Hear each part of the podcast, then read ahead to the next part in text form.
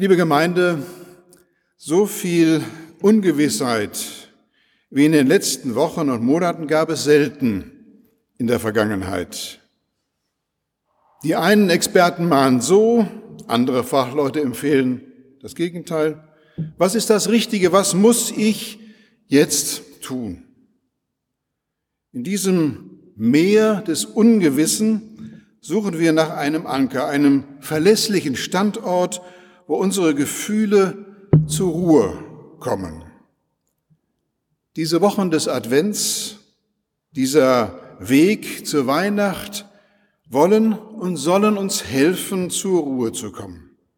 In dem Meer des Ungewissen gibt das Licht der Weihnacht Orientierung.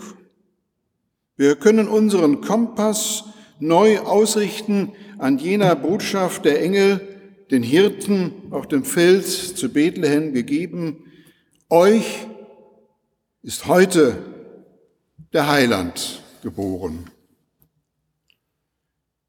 In den vier Wochen vor Weihnachten geht es um das Kommen dessen, den die Christenheit als Herrn bekennen.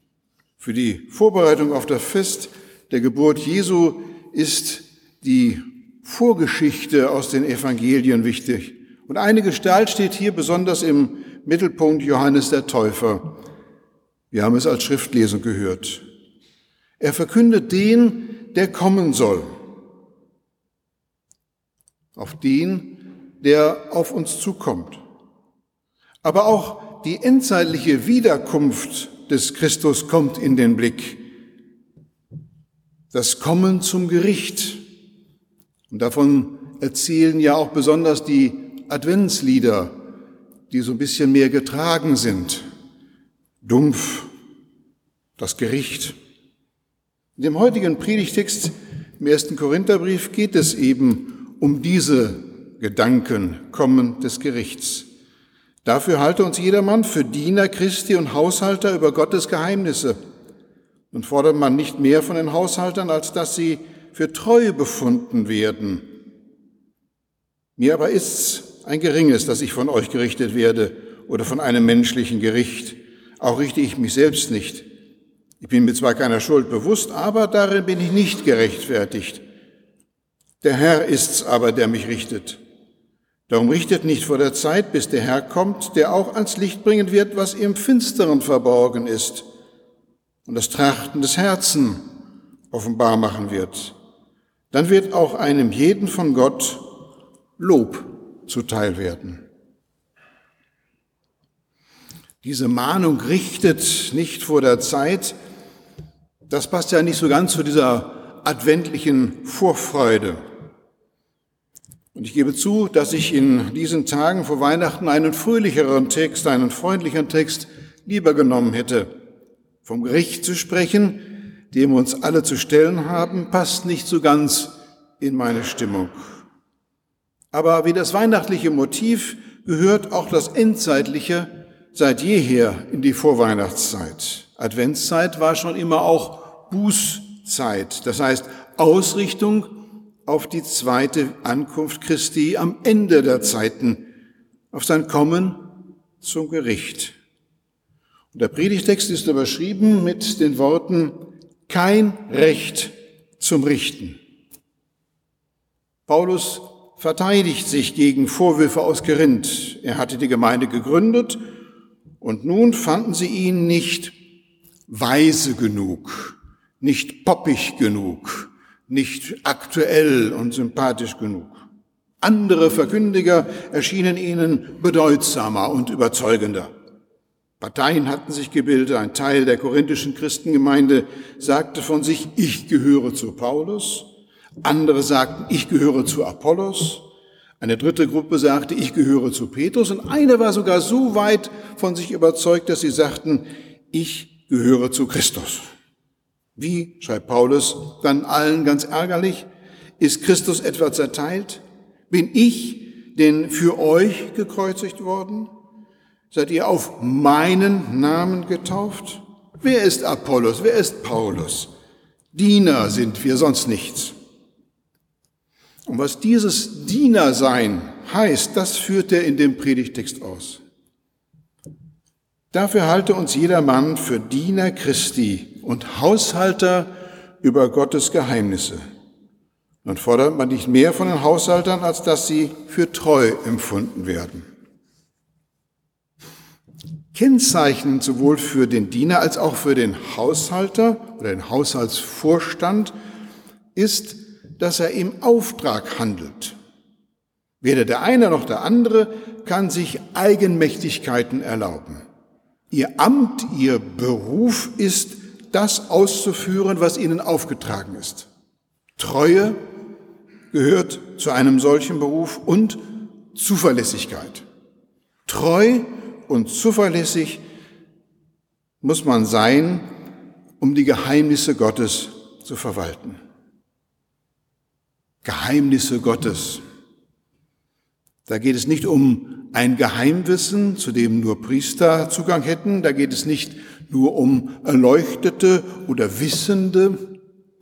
Nein, Geheimnis Gottes, das ist für Paulus die vom menschlichen Verstand nur als Torheit zu fassende Tatsache, dass Gott die Welt erlöst hat durch das Kreuz Christi. Haushalter der Geheimnisse Gottes das sind die, die die Botschaft von Christi Kreuz und Auferstehung als die entscheidende Heils- und Lösungstat Gottes treu und zuverlässig verkündigen. Und er, Paulus, gehört dazu. Und darum erzählt Paulus auch in seinen ganzen Briefen, das sind die ältesten Zeugnisse des Neuen Testamentes, nichts von dem historischen Jesus, von dem Jesus, der auf Erden gelebt hat.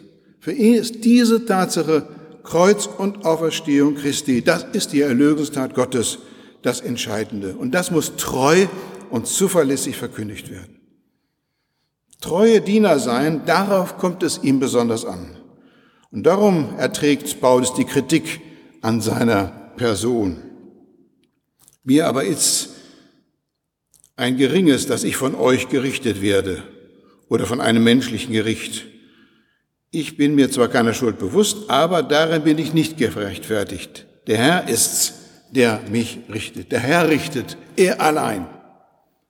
Hier wird deutlich, in welch Jahr königlicher Freiheit die Zugehörigkeit zu Christus stellt. Niemand hat das Recht, über mich ein Urteil zu sprechen, sagt Paulus. Niemand darf mich vernahmen. Nicht einmal ich selbst darf mich angesichts der Versäumnisse und der Schuld in meinem Leben aburteilen, sondern ist Gott für mich, wer mag wieder uns sein, der seinen eigenen geborenen Sohn für uns hingegeben hat. Wer will die Auserwählten Gottes beschuldigen? Gott ist hier, der gerecht macht. Wer will verdammen?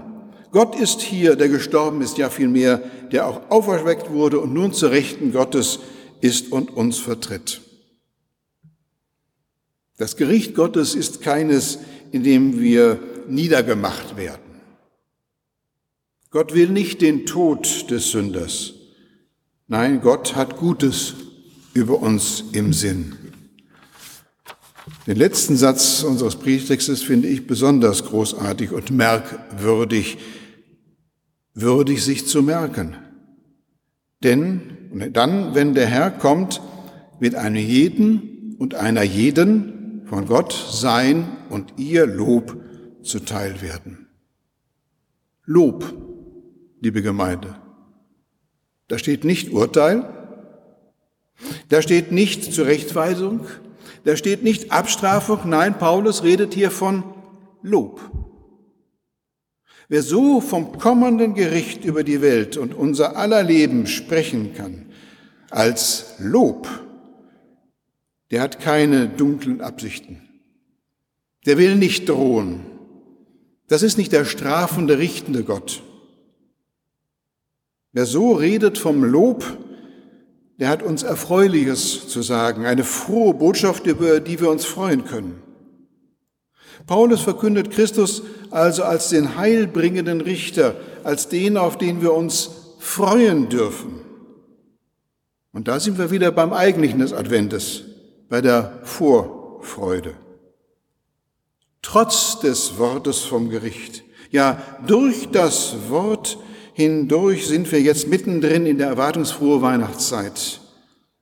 Ganz nah bei den Engeln der Weihnachtsbotschaft, der befreienden Nachricht, fürchtet euch nicht, siehe, ich verkündige euch große Freude, die allem Volk widerfahren wird, denn euch ist heute der Heiland geboren, welcher ist Christus, der Herr.